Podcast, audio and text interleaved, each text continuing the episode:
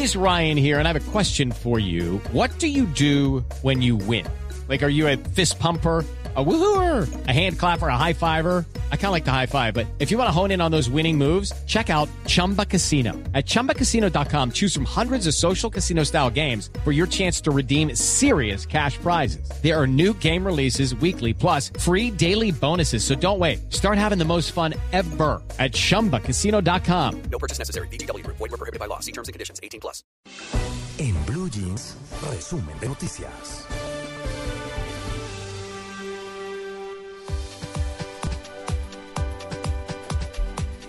Muy bien, 6 y 13 minutos de la Clara. mañana. Señor, Eh, ¿Escuchó el himno nacional de, de Fonseca ayer en el partido Colombia-Bolivia? lo vi porque yo estaba aquí escribiendo pues este libreto justamente, la verdad, y no, no, no le puse cuidado. ¿Qué pasó? Otra vez se equivocó. Pues digo, otra vez se equivocó un artista. O más bien, otro que se sí, equivoca. otra vez se equivocó un artista interpretando el himno nacional. ¿Y qué dijo? Una palabra indescifrable. ¿Ah, Iba sí? a decir una cosa, terminó diciendo otra y no tenía nada que ver con, con- con ¿Con la letra, con la letra verdadera. Sí que ahorita lo, lo escuchamos. Bueno, Obviamente todo el mundo le cae encima. Pero, pero, pero yo creo que eso es de nervios. eso- eso, no es, eso no es que uno ni se sepa el himno, ni que... ¿Quiere oír? ¿Quiere, Bueno. ¿quiere oír lo que dijo? Sí. Ah, Ahí está Fonseca, oiga Fonseca. Entre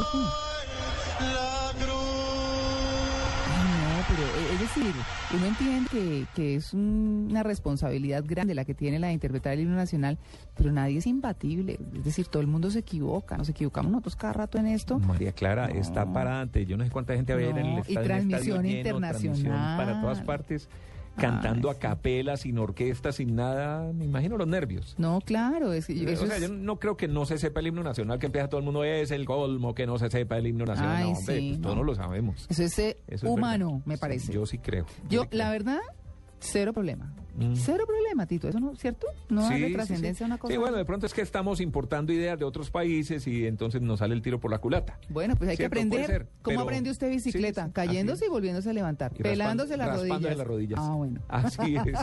Pero bueno, Exactamente. no, no, eh, de Estamos de verdad, acuerdo. eh, Solidarios ni con soy Fonseca. amigo, ni No, y yo a- tampoco. creo que ni él me reconoce a mí, de verdad, porque Ah. no, no, no conozco, pues a Fonseca lo he visto, pero no creo que no me Ah. conozca a mí personalmente, pero pero le mando un abrazo, porque Sí. sé, sé lo que debe haber sentido en ese momento en el estadio. No, y debe estar ante esta mañana televisión y ante todo. Todavía frustrado. Sí, sí, no, duro. Tranquilo, Fonseca. Sí. Escúchenos. Sí, sí, sí. Por lo menos yo desde aquí le mando un, un abrazo de, ¿cómo se llama eso? De solidaridad. Solidaridad, Eso. sí, un abrazo le mandamos, sí señor. Pues bueno, mire, en eh, temas puros y duros, como dice el cuento, una de las noticias más importantes de la semana tiene que ver con la reforma a la salud. Fue presentado ante el Congreso por parte del presidente Juan Manuel Santos y también el ministro de Salud Alejandro Gaviria el proyecto de reforma al sistema de la salud, pues en compañía de los gremios médicos, el mandatario radicó una ley ordinaria y una estatutaria que pretenden modificar sustancialmente el actual modelo de prestación de, de salud que existe en Colombia. La idea es que el gobierno retome el control de los dineros del sector. Y aquí realmente mm, un poco más el asunto va hacia que algunos críticos mencionan cómo se está volviendo al modelo antiguo que según esos algunos pues ha fracasado. Así que pues bueno, las cosas eh, no muy fáciles en el eh, tema de la reforma a la salud, sin embargo ahí está y el gobierno está a frente. Santos explicó los puntos más importantes de esta reforma. Por parte del gobierno quisimos restringir el número, acaba con las EPS, crea otras instancias que van a, a suplir en cierta forma parte del, del trabajo que están realizando las EPS en este momento. María Clara, y en esta misma noticia hay que decir que es eh, también importante que Santos ha explicado además los puntos que son relevantes, pero que también con esta reforma el gobierno está esperando conseguir una transformación radical del sistema. Las EPS se transforman, las que quieran, en una especie de gestores, pero no van a administrar recursos Natalia, y es que sin duda, pues eh, hay que acabar con la demora en los pagos a las entidades prestadoras de servicios. Ese es uno de los puntos y realmente uno de los más álgidos. Cuando la gente llega a pedir eh, la prestación de este servicio, pues justamente con lo que se encuentra es con respuestas como es que no nos han pagado, no lo podemos atender. Y es una cosa absolutamente complicada. Asimismo, los pagos directos a los hospitales. Y con este proyecto, María Clara, vamos a empezar a ver el surgimiento en Colombia de un nuevo fondo. Es el nuevo Fondo de Salud Mía. Sí, ese es un fondo donde se acumulan todos los recursos públicos y ese fondo va a tener cuatro funciones principales. Afilia a la gente, recauda las contribuciones, cumple labores de reasegurador y además le paga directamente a todos los hospitales y clínicas del país. María Clara, muy importante entonces ver cómo van a reaccionar las EPS de Colombia. Cambiaría si esto se cumple el sistema radicalmente, dándole una vuelta a la historia del sistema de salud en Colombia. Es importante decir que eh, empresas antioqueñas, empresas caleñas han dicho que apoyan la reforma, que apoyan las solicitudes eh, que está haciendo el gobierno. Sin embargo, el tiempo de implementación de este proyecto no sería menos de dos años. Y por supuesto, sobre todo, Natalia, eh, porque realmente el tema es más allá de la administración de los fondos, la corrupción que se pueda generar. Algunos dicen que pues eh, volver al sistema antiguo es volver también a, a, la corrupción que, que, antes se vio, pero es que hoy no es que se no se vea. Hoy también muchas EPS han sido investigadas. Sin duda el eh, problema de los pagos y de las transferencias y de la destinación de esos dineros a cosas muy distintas que no tienen que ver con la salud, pues eh, hicieron que el gobierno le diera pues el punto de partida a esta reforma que sin duda alguna será mm, seguirá siendo noticia durante la semana que viene. Y vámonos con Yopal. Fuertes disturbios registraron esta semana en la capital del Casanare por los graves problemas que afrontan más de 5 mil personas que se han visto afectadas por la falta de agua desde hace más de dos años. El hecho ha generado una grave emergencia sanitaria. La gente humilde es la que está sufriendo, niños, ancianos, personas de tercera edad. Ni en una guerra sucede un caso como este. Dos años sin agua, el dinero lo hay. Los manifestantes bloquearon las principales vías de la ciudad y el acceso al aeropuerto, esto para exigir la respuesta inmediata de las autoridades locales.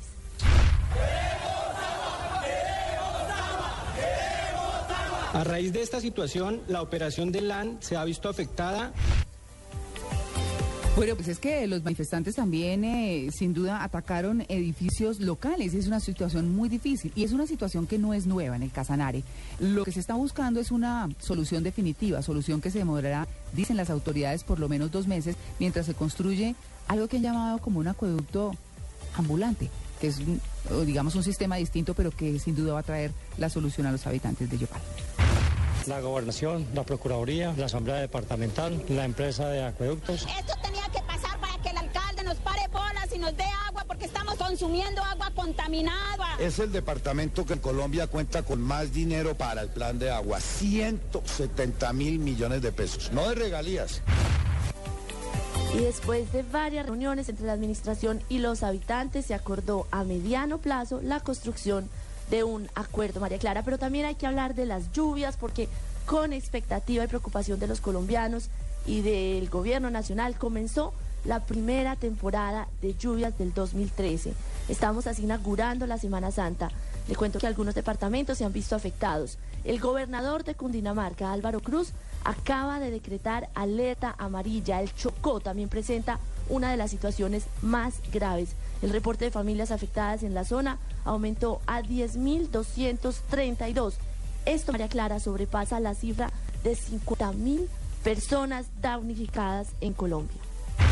Eso aquí es un problema, el río cada ratico medio nomás está creciendo y eso, cuando viene la avalancha por estas comunidades hacia nosotros nos toca muy duro, porque nosotros que tenemos sus hijos no tenemos a dónde encaramar las cosas. Ahora con el río así grande tengo que andar en esta embarcación, porque está amundado el río, aparte para la gente pasar está inundado. Ay, el temor es por nuestra casa porque el río se sube hasta la calle y se le mojan las cosas a uno, los colchones, la cama, los electrodomésticos. 6 y 22 minutos de la mañana. Es que el tema del invierno, dice el IDEAM, va a afectar a Colombia por lo menos hasta junio, tal como lo estamos viendo. Así que los organismos de control de riesgo han comenzado a divulgar cifras y reportes oficiales. Eh, se tiene un estimado de viviendas destruidas 282 y alrededor de 284 viviendas averiadas. Necesitamos recursos para el dragado de los ríos de San Juan, el río Baudó, el río Atrato. Muy triste este panorama. Lo cierto es que la alcaldesa de Quibdó, Zulia Mena, también se refirió a esta complicada situación que está atravesando la región chocuana, a quien saludamos esta mañana en Blue Radio, en Blue Jeans, y todo esto por cuenta de este invierno. La situación se va agravando como en época anterior. De igual forma, la situación de la vía Medellín-Bogotá, eh, cerrada desde el pasado sábado por derrumbes, es aún más crítica. Desde que Debime tiene la concesión, es el derrumbe que más metros lineales ha afectado, aproximadamente 400 metros lineales. Este invierno que se prevé muy, pero muy fuerte, ya cobró una víctima en Boyacá. Una segunda está por registrarse en la capital del país, en Bogotá, donde los cuerpos de rescate buscan a lo largo del canal del Salitre a Emilce Flores, una mujer de 29 años que fue arrastrada por una corriente de una alcantarilla. Aproximadamente un kilómetro adelante hay una esclusa de verificación y de pronto el cu- cuerpo puede llegar allá. Bueno, y en estas eh, resumen de noticias que, que elaboramos para ustedes, donde hacemos el resumen, por supuesto, de las noticias más importantes con el desarrollo transversal durante la semana, que es lo que les estamos contando, pues no nos podemos escapar de las noticias internacionales. Eh, noticias internacionales que tienen que ver todavía con el Papa, nombrado hace mm, algo más de una semana, pues eh, por supuesto tuvo el sumo pontífice una semana muy agitada, pues tras años de una difícil relación, el Papa Francisco recibió a la presidenta argentina Cristina Fernández de Kirchner. La mandataria le hizo una petición especial a la ahora mismo jerarca de la Iglesia Católica. Por Dios, es increíble. Solicité su intermediación para lograr el diálogo en la cuestión Malvinas. El Papa Francisco también se reunió con los embajadores del mundo que se encuentran acreditados en el Vaticano y presidió una multitudinaria misa ante más de 200.000 personas. Hoc facite in meam commemorazione. Non dimentichiamo mai che il vero potere è il servizio. No olvidemos nunca que el verdadero poder es el servicio. Dios nunca se cansa de perdonar. el problema. Ho scelto il nome di- del patrono d'Italia. Escogí el nombre en honor de Francisco de Asís, el patrón de Italia, lo que refuerza mis relaciones con este país. Bueno, muy bien, en esa reunión con los diplomáticos del mundo estaba nuestra canciller, la canciller colombiana María Ángela Holguín. A ella le correspondió puesto número 72 en la fila de delegaciones que acudieron a saludar al nuevo pontífice. Le dijiste, ese año puede ser un año muy importante para Colombia, por la paz. Y me dijo, sí, eh, lo sé y quiero que me diga cómo van los diálogos de paz. Para este fin de semana se espera que el pontífice tenga una audiencia con su antecesor Benedicto XVI. Entre tanto, María Clara el Papa se prepara para su primera Semana Santa. Sin duda, el mundo estará muy pendiente del Vaticano, pero del Vaticano, María Clara, vámonos para Venezuela, porque continúa la contienda política por la presidencia del país vecino. Y los dos candidatos con mayor intenciones de voto, Nicolás Maduro y Enrique Capriles, no han parado de dar declaraciones uno en contra del otro. El debate está muy intenso, muy caliente y todo eso está sucediendo con el fin de convencer al electorado de cara a los comicios que se acercan. Serán el próximo 14 de abril. Maduro denunció al gobierno de los Estados Unidos. Roger Noriega, Otto Reis, funcionarios del Pentágono y de la CIA están detrás de un plan para asesinar al candidato presidencial de la derecha venezolana. Nicolás, no te vistas, que no va, chico. Ahí esta contienda, Natalia, realmente se ha vuelto o ha tomado unos ribetes eh, hasta de burla. Lo comentábamos al comienzo con Tito cuando estábamos iniciando nuestro programa en Blue Jeans de Blue Radio, por supuesto, que eh, ahora eh, le dio por burlarse de Enrique Capriles a través de imitar o remedar a un enfermo cualquiera que tenga el mal de San que es como, como de temblores y de cosas, diciendo que es que ha tenido, eh, que Capriles tiene pesadillas con él. Y la verdad es que Nicolás Maduro no ha sido muy afortunado en el tipo de campaña que está haciendo.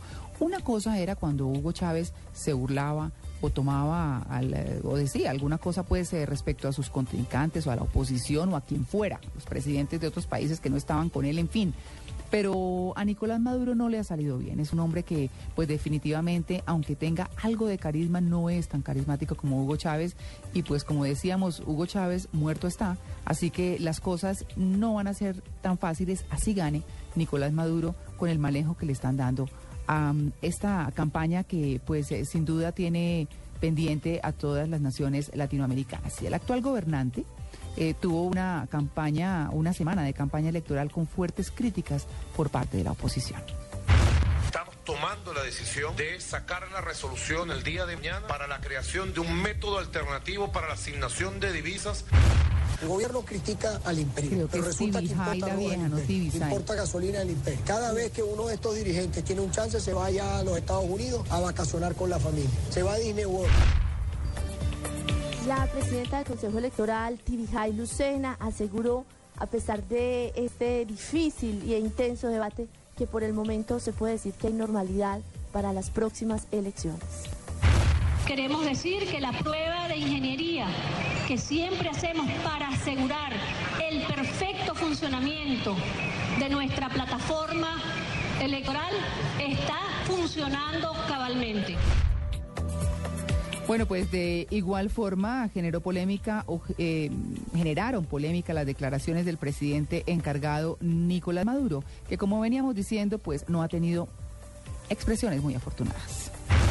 Este es el testamento político del comandante presidente Hugo Chávez, el Cristo Redentor de América.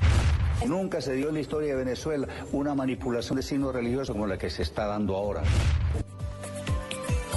María Clara, pues eh, desafortunado usted lo dice, numerosas críticas comienzan a surgir no solamente desde Venezuela, sino también desde América Latina, leyendo los periódicos eh, de los países vecinos, uno ve que dicen que lo que está haciendo Nicolás Maduro le suena artificial. También han criticado mucho esa, eh, digamos, difícil y peligrosa combinación entre política y religión y esa forma casi de santificar a Chávez. Críticas que por el momento dicen también no le dan aún así muchas opciones a Capriles de convertirse en el presidente de Venezuela. Es que, Natalia, eh, eh, no, no hay como una estructura, están tratando de imitar lo que hacía Hugo Chávez, de repetir sus frases, de repetir sus discursos, y no les sale porque no es natural, porque, porque es un modelo que sin duda quieren seguir, pero que que como decíamos no ha sido tan afortunado. Así que las cosas eh, como vienen para Nicolás Maduro parecieran en descenso. Y en un descenso lento, que pues sin duda ahorita va a llegar a, a la presidencia, falta ver cómo son los resultados de las elecciones, pero que no está siendo tan fácil para él y donde se ve a un eh, Diosdado Cabello un poco más discreto. De hecho lo ha sido siempre, pero, pero ha dejado que Nicolás Maduro tenga toda la exposición, lo ha apoyado pero sin embargo las cosas no se ven tan fáciles realmente como, como ellos mismos estaban pensando. 6 y 30 minutos de la mañana, ya regresamos. Estás en Blue Jeans, lo más cómodo para el fin de semana.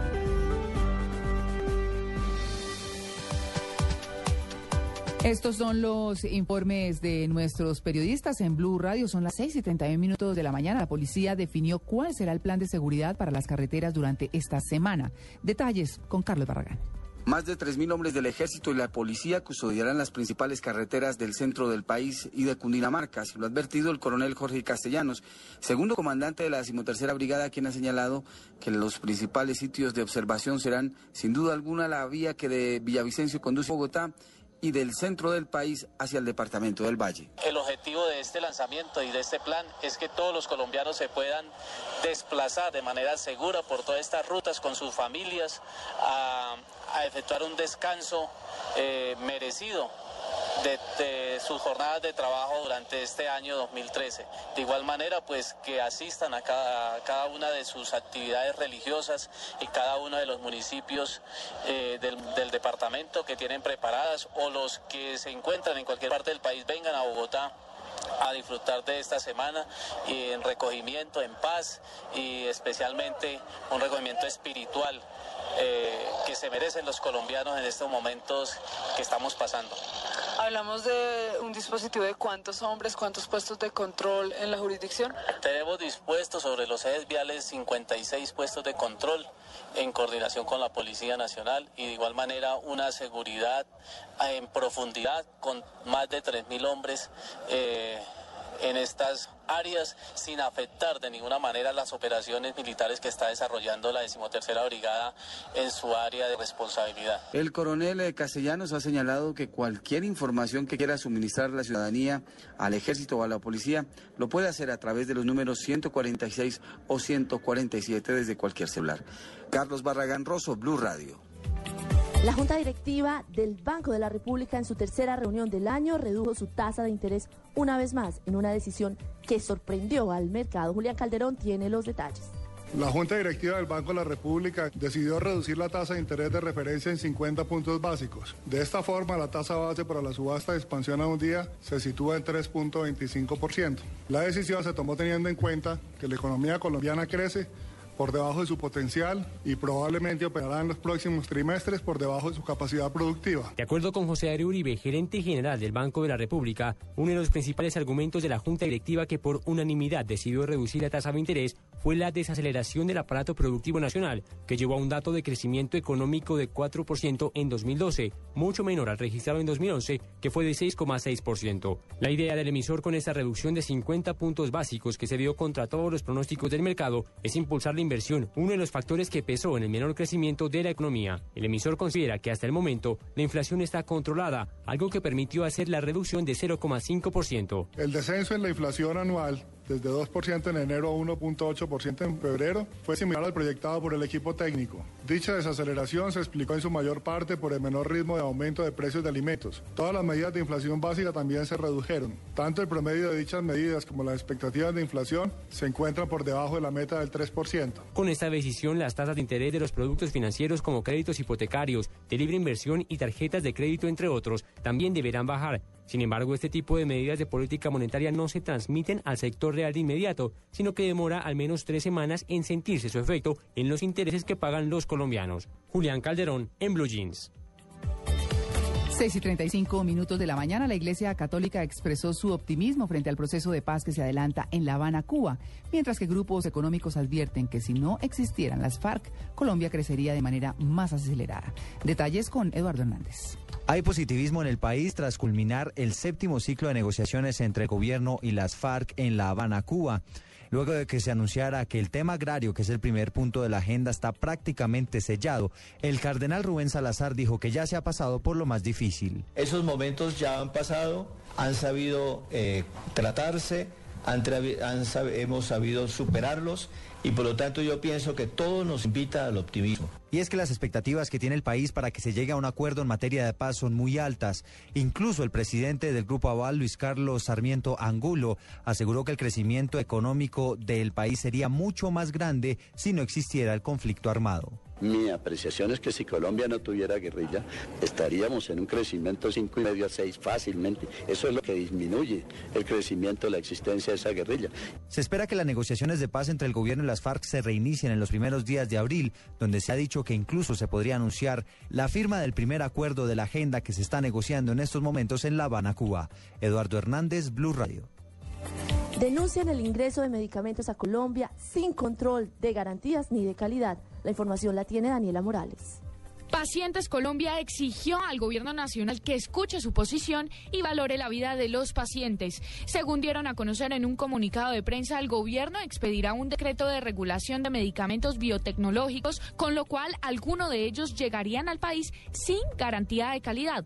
Por esta razón señalaron que la participación de la sociedad civil no han sido tenidas en cuenta en la construcción de este decreto. De igual forma, pidieron que se establezca solo la ruta completa de solicitud registro en donde sea indispensable los estudios preclínicos y clínicos por producto e indicación. Daniela Morales en Blue Jeans.